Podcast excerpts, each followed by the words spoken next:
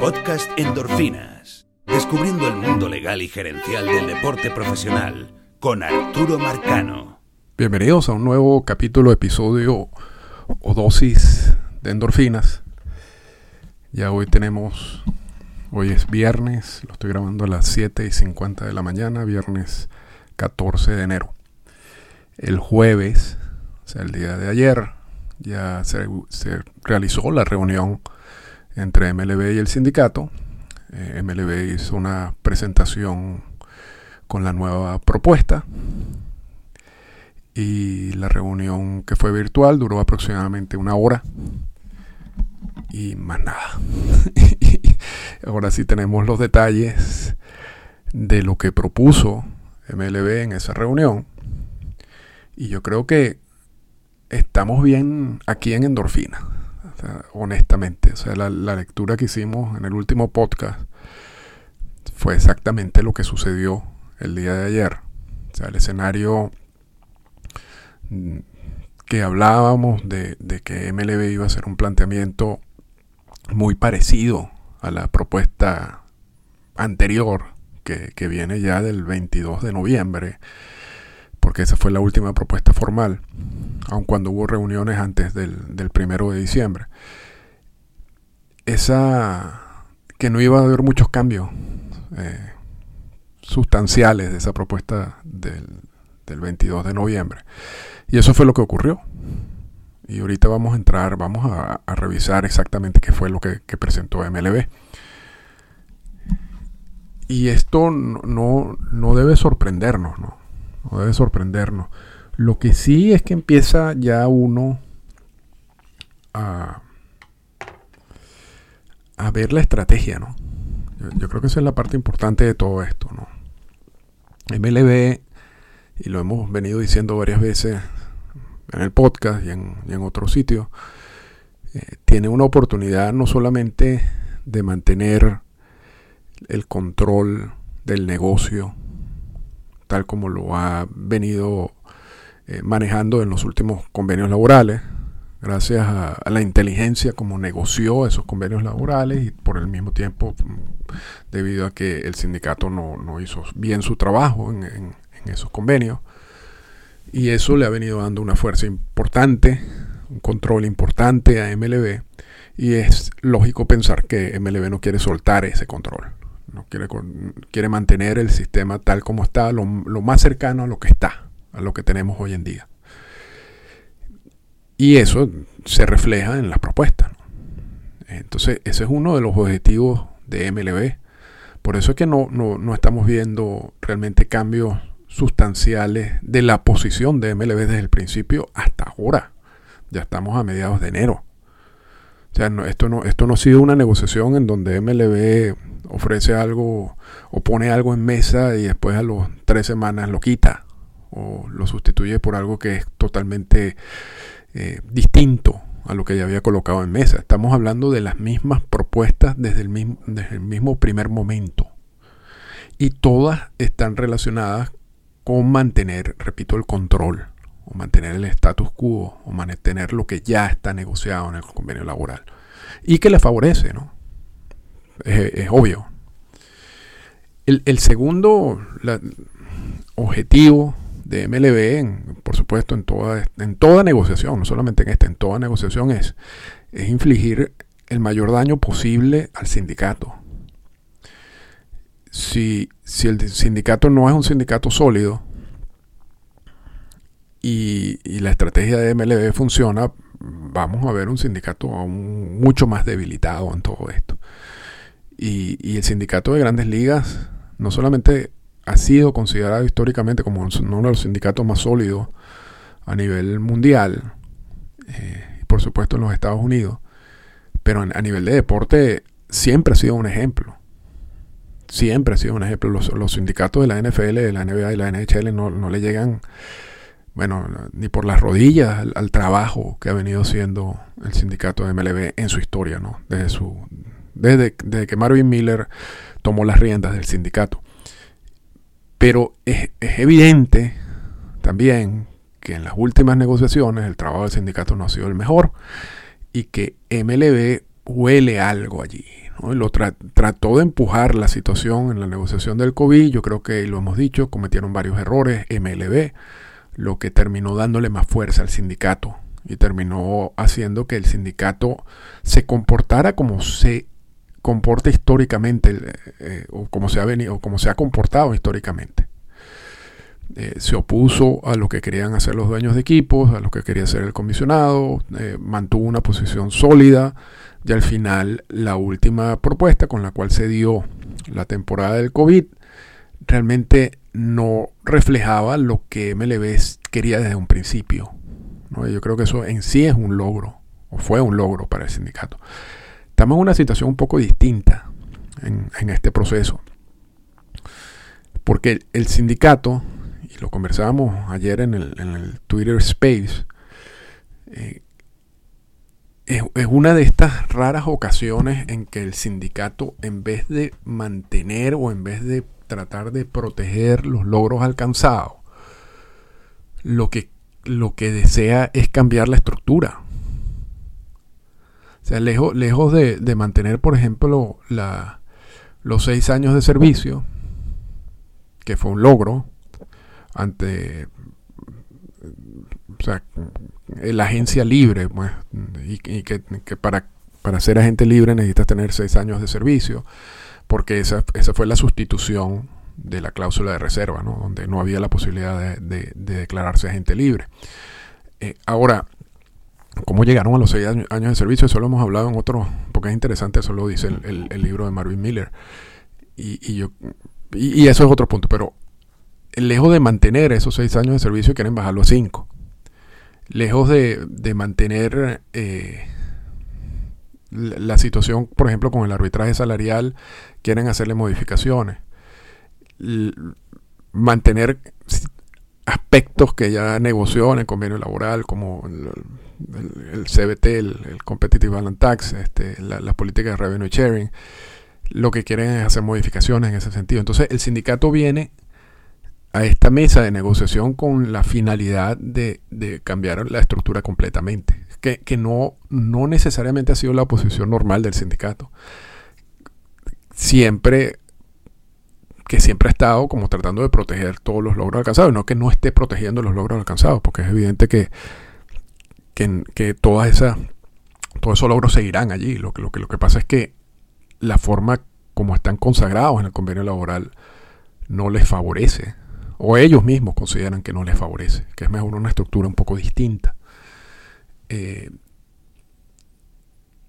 y MLB, yo creo que siente que el sindicato está en una situación un poco complicada y por eso el otro objetivo es infligir la mayor cantidad de daño posible al sindicato en este proceso. Y repito, no es, no es un objetivo distinto en este proceso particular. Esto es un objetivo que siempre ha estado en mesa.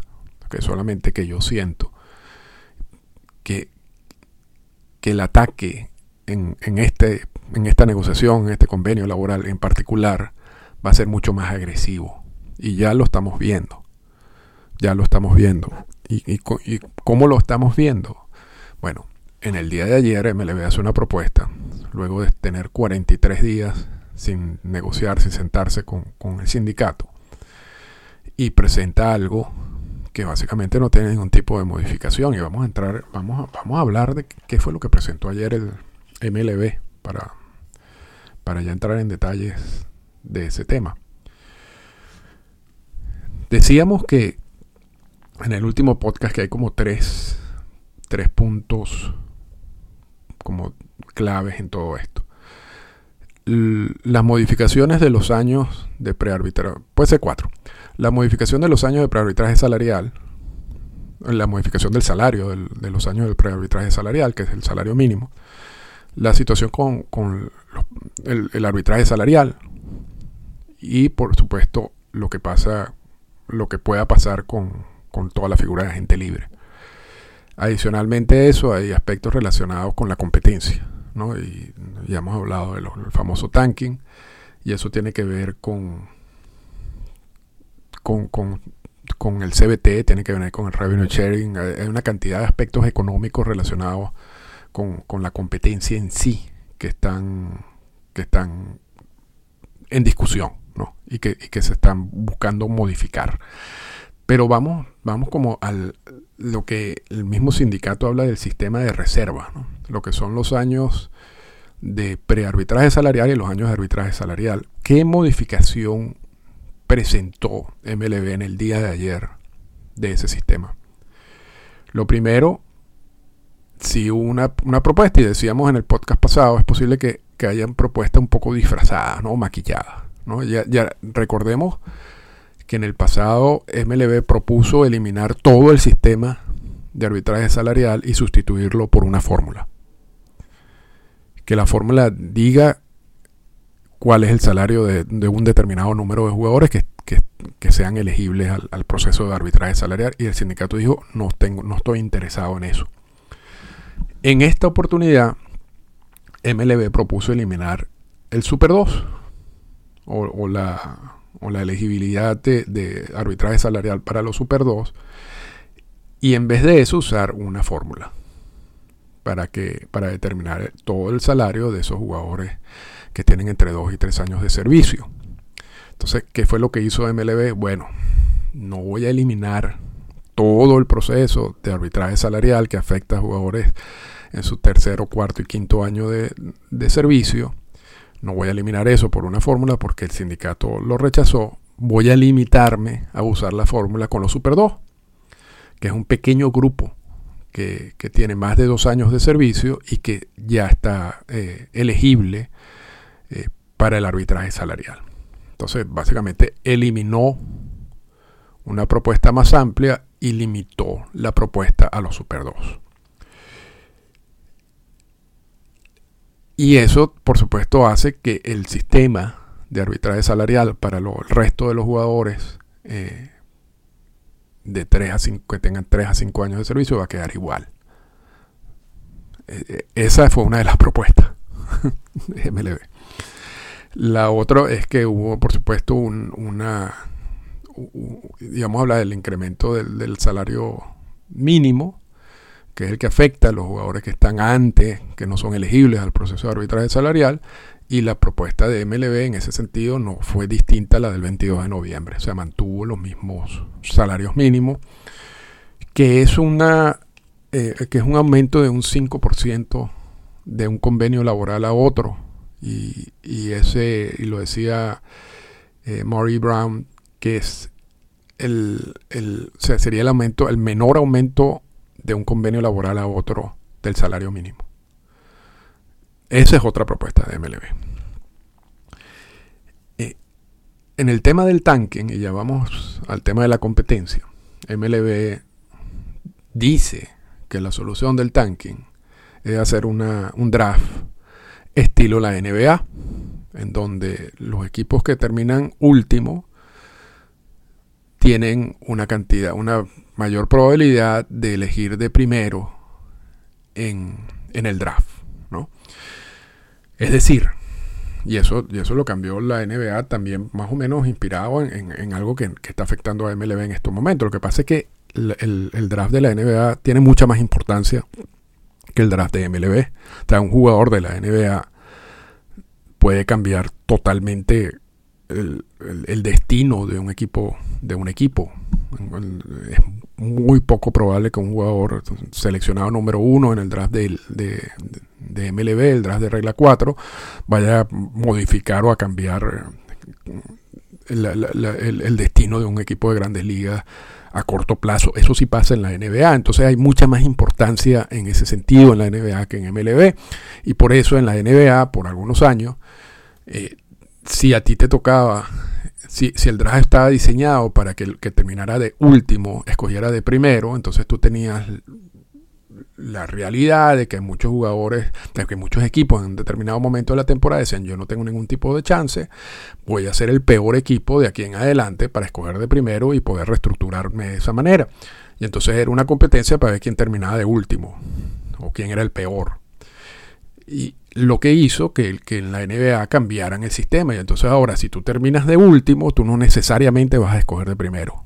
Tú vas a tener una mayor probabilidad de escoger de primero, de acuerdo con un sistema de unas ecuaciones, de una fórmula que te dan, pero no necesariamente vas a escoger de primero. Puede ser que esa escogencia, esa primera escogencia le corresponda al que, al que terminó de penúltimo o, o incluso que esté casi eliminado, ¿no? porque en algunas veces pasa, ¿no? Que tiene la suerte de que tú tengas una sola bolita en ese, eh, en ese biombo y, de repente te la seleccionan. Y tú terminaste que ya casi te eliminaron. Mientras que un equipo que terminó de último y ganó dos juegos en toda la temporada, no le toca esa selección. Entonces, ese, esa estructura es la que quiere copiar MLB y la vende como la solución al tanking. Dice, y es la única propuesta en, relación a cómo vencer el tanque.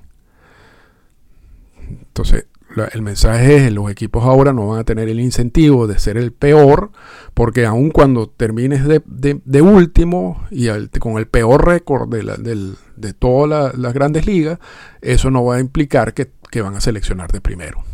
Entonces, las tres primeras selecciones del draft van a ir amarradas a ese draft estilo de la NBA. Pero repito, eso no va a solucionar nada. Porque, el, porque la, realidad de MLB es muy distinta a la realidad de, la NBA. Eh, pero esta es la fórmula que, que, ofrece. ¿no? Y por ejemplo, el sindicato ha propuesto que en vez de los tres drafts, de los tres principales drafts, de picks del draft, de selecciones del draft, se, aumente a 8, que sean todas esas destinadas al proceso de, del draft o de la, de la lotería ¿no? en sí. Entonces, vamos a ver, lo cierto es que la propuesta de MLB mantiene que los tres primeros picks del draft eh, sean escogidos a través de una lotería para, repito, evitar que el que termine de último, último, sea el que, que, escoja primero y entonces supuestamente eliminas la competencia por ser el peor. Otro de los temas que, se ha hablado desde hace mucho tiempo es la manipulación del tiempo de servicio.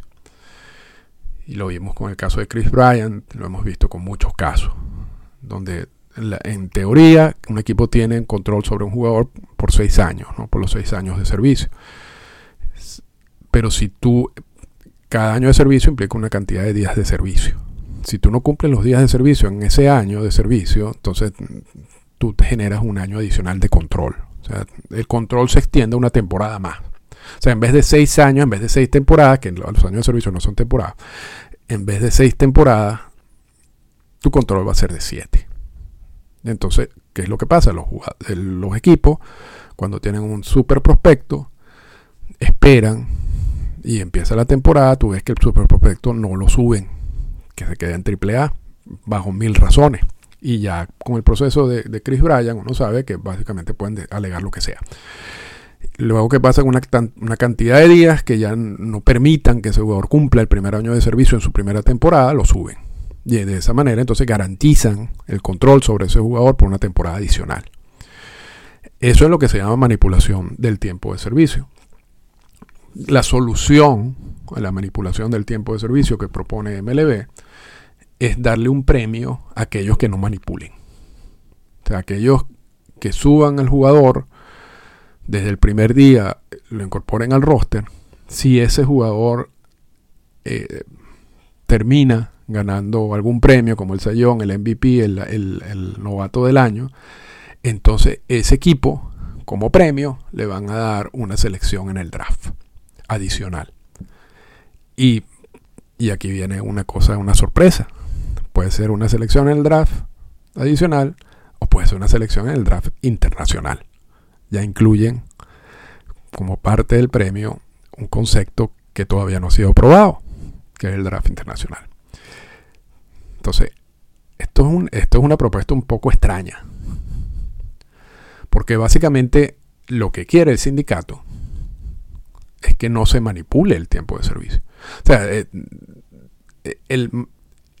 es una manipulación. O sea, lo, están haciendo simplemente para obtener un control adicional y están actuando, si se quiere, de mala fe. Porque cuando tú dejas a un jugador que debería estar en el roster de primer día, simplemente para eso, para, para generarte un control adicional de un año, tú lo estás haciendo, tú estás básicamente no violando la regla, pero, pero sí la estás manipulando. Pues ese, ese es el, término que se usa adecuadamente.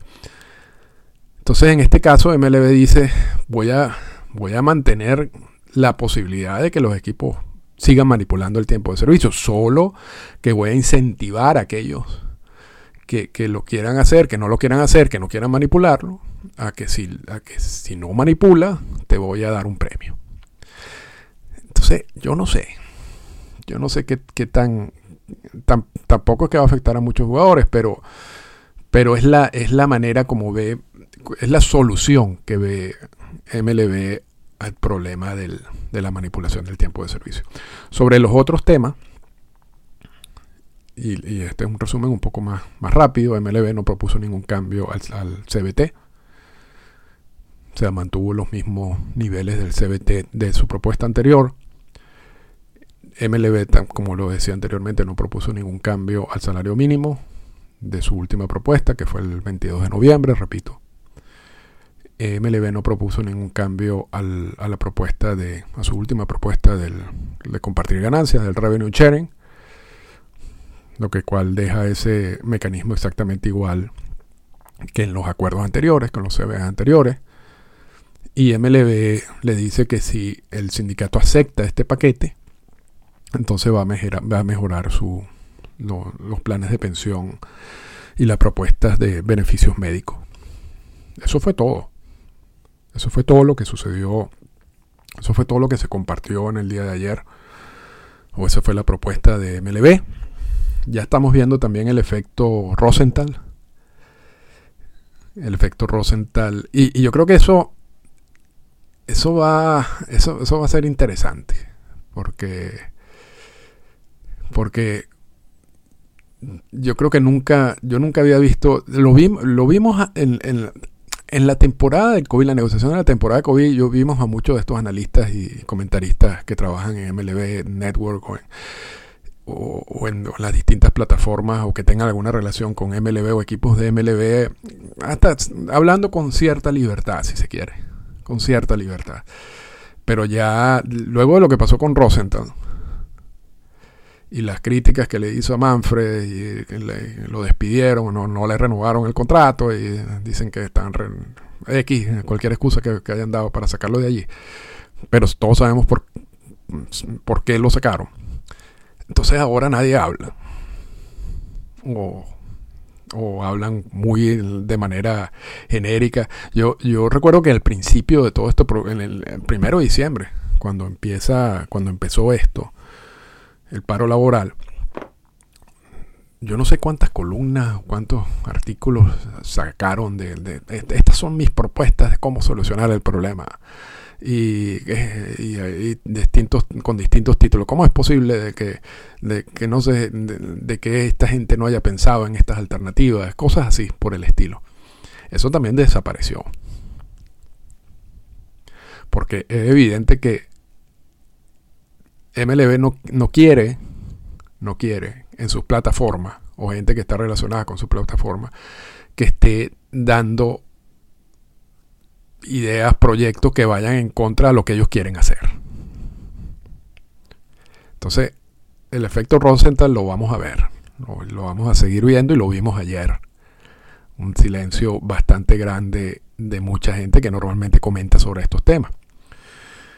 Pero lo que sí es verdad es que, que o sea, MLB tardó 43, más de 43 días para hacer esta propuesta y no hizo ningún, básicamente no hizo ningún tipo de cambio ningún tipo de cambio. Y eso pasa adrede, eso lo hemos, lo hemos dicho varias veces. Esto todo está planificado. Y cada vez, y esta es una de esas cartas que uno empieza ya a leer en el sentido de cómo va la negociación. Porque a pesar de que, de que la propuesta no contiene nada, sí se ve entonces el, el interés o se ve la, el plan de MLB de tratar de que esto se extienda lo más la mayor cantidad de tiempo posible porque la presión siempre va a terminar en, sea, generando desesperación por parte de los jugadores. Y vuelvo a la, a la apuesta de que no, que MLB considera de que no es un sindicato sólido, de que hay eh, de que hay una situación interna en el sindicato que ellos le pueden sacar provecho. Pero la única manera en que le pueden sacar provecho es que esto se extienda y que se genere desesperación. Y por eso no propone nada nuevo. Nada nuevo, ni, ni, ni ninguna de las propuestas que ha hecho MLB, ninguna, ninguna, ha reflejado lo que quiere hacer el sindicato. Y el sindicato, en respuesta a lo que sucedió ayer, uno de los primeros mensajes interno es no se desesperen jugadores, no salgan a conversar. Vamos a seguir manejando esto de, de manera paciente. Vamos. Y yo creo que ese mensaje interno también dice mucho, habla mucho. Porque, porque necesitan ese tipo de control. Y hasta ahora lo han logrado. Seguimos estando a tiempo de que se dé el sprint training, seguimos estando a tiempo de que, se, comience la temporada cuando ya las fechas no den, cuando ya los jugadores empiecen, dejen de recibir dinero, cuando el fondo del, sindicato se acabe, ahí la cosa será distinta y yo tengo la impresión que la apuesta es, es, para allá. Y ojalá no sea así porque hay varios escenarios. Uno de esos escenarios es que esto puede llegar hasta, este problema puede llegar a, hasta cuatro meses o más. Ojalá no lo sea, ojalá no sea así. Ahora, por el otro lado, el sindicato tampoco tiene una posición fácil, porque el sindicato, una de las cosas que está vendiendo internamente que, es que el sistema tiene que cambiar, que el sistema no funciona tal como está diseñado. Y si luego termina aceptando un sistema muy parecido al actual, muy parecido a las propuestas que hace MLB, va a generar problemas también internos. Porque ¿cómo le vendes tú eso a tu gente? Y eso, toda esa es la complicación de esta negociación. Esto no es una negociación común y corriente, esto es una negociación difícil, distinta a muchas de las anteriores. Porque la huelga del 94 y el 95 estaba más que todo determinada por un error de los equipos de grandes ligas en una propuesta, en, una, en algo que quisieron hacer, estaban eh, también dirigidos a, destruir la figura de agentes libres, o sea, era, era como una situación más específica ah, que generó todo ese problema. Aquí estamos hablando no solamente de un cambio estructural completo, que es lo que quiere una de las partes, y la otra parte quiere mantener la estructura totalmente igual, pero también estamos hablando de, planes que van más allá de eso. Lo que, de nuevo, complica esta situación, esta negociación en particular, y, lo, y, no sabemos cuándo va a terminar esto. Ahora, vamos, y ya con esto vamos a ir terminando, vamos a hablar del draft internacional. En podcast pasado, yo mencionaba que en una reunión que tuve para con un equipo de grandes ligas para un asunto que no tenía nada que ver con el, con el draft internacional, surgió el tema del draft internacional y estas personas con quien yo estaba hablando y que son personas en altos cargos de esos equipos, y cuando hablo de altos cargos es altos cargos, me decían que ya ellos habían realizado prácticas sobre la implementación del draft internacional y estoy hablando de algo que sucedió hace 3, 4 meses. O sea, ya ellos, ya MLB, ya la, oficina del comisionado ya estaba contactando a los equipos para explicarle cómo funcionaría un draft internacional, cuáles son los, datos del draft internacional, las características del draft internacional y están haciendo hasta prácticas sobre cómo, cómo operaría. Y en algún podcast dije que en esa misma conversación me, me dijeron que no estaban seguros, que ellos consideraban que que México no iba a ser parte de ese draft internacional, porque México, tanto con México, la Liga Mexicana de Béisbol, en Corea, en Japón y en Taiwán hay acuerdos directos con MLB que regulan el proceso de, de traspaso, si se quiere, de jugadores o de firma de jugadores en esos países. Y que en ese momento, hace meses, lo que entendía esta persona que trabajaba para este equipo era que México no iba a ser incluido en ese draft internacional. la nueva información que manejo es que México sí va a ser incluida, sí va a ser incluido en el draft internacional. No sé cuál es la situación de Japón, no sé cuál es la situación de Taiwán y no sé cuál es la situación de Corea. Pero sí sé que México sí está considerado como parte del draft internacional y eso es algo muy bueno para México. Porque por primera vez México, los jugadores mexicanos van a ser firmados bajo las mismas normas con las cuales se van a firmar a los peloteros dominicanos, venezolanos y de, todos los países que sean eh, parte del draft internacional.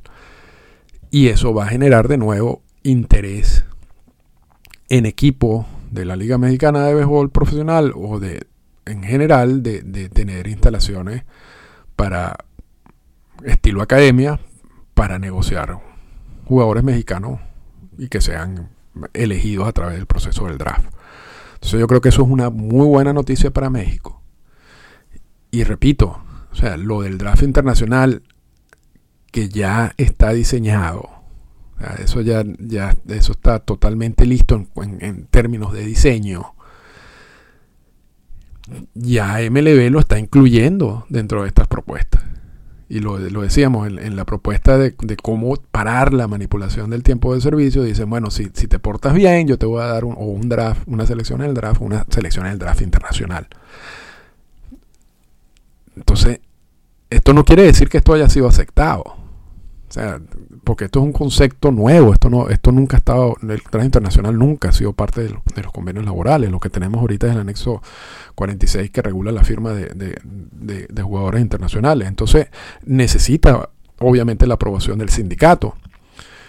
Ahora, el asunto es, y el sindicato siempre se ha puesto a eso, ahora el asunto, y lo hemos dicho mil veces, en estos momentos en que el sindicato está buscando la mayor cantidad de beneficios posibles para los jugadores en roster de 40, que es su principal interés, y que pueden recibir algo a cambio en beneficio de estos jugadores de roster de 40 por el draft internacional, y siendo una negociación tan complicada y siendo una, una, negociación tan delicada, yo no veo ningún tipo, no le veo ningún tipo de sentido que el, sindicato siga oponiéndose al draft internacional. Yo creo que lo van a entregar como pieza de negociación. Es una de las pocas cosas que tiene para poder recibir beneficios, repito, para los jugadores en roster de 40. Entonces, yo veo que hay una alta probabilidad de que en esta oportunidad sí se dé el draft internacional. Porque incluso en ninguna de las comunicaciones que yo he podido revisar o, que se han filtrado eh, de la reacción de la MLBPA habla en contra del draft internacional, aun cuando se menciona en la propuesta de MLB. Eh, repito, como compensación en caso de que los equipos se porten bien con, la manipulación de tiempo de servicio. Entonces, eso es algo que lo más seguro es que suceda. Y va a ser mucho, va a ser muy interesante para México. Eh, y hay que ver exactamente en cuáles son las definiciones de ese draft y cuáles son los conceptos de ese draft internacional, porque sabemos que una de las características del sistema actual eh, son los preacuerdos y esos preacuerdos ocurren con jugadores de muy temprana edad. Entonces sería interesante saber cuándo van a implementar ese draft internacional, ¿no? si se implementaría inmediatamente, o sea, si esta sería la última, por cierto que el proceso de firmas internacionales eh, comienza hoy, si esta sería la última, el último año en que se firman los jugadores, tal como lo hemos, tal como, como se ha acostumbrado a firmar jugadores internacionales, y ya el año que viene estemos hablando del draft internacional. Y si eso es así, si la implementación del draft internacional es automática, es inmediata, habría que ver qué va a pasar con esos preacuerdos, porque hay una cantidad de preacuerdos ya establecidos para el próximo periodo de firma. Si esos preacuerdos entonces se eliminan, yo no sé cuántos jugadores, quizás eh, hay algunos jugadores que les beneficie que se eliminen esos preacuerdos, y eso será determinado por la cantidad de dinero que esté disponible para el draft internacional.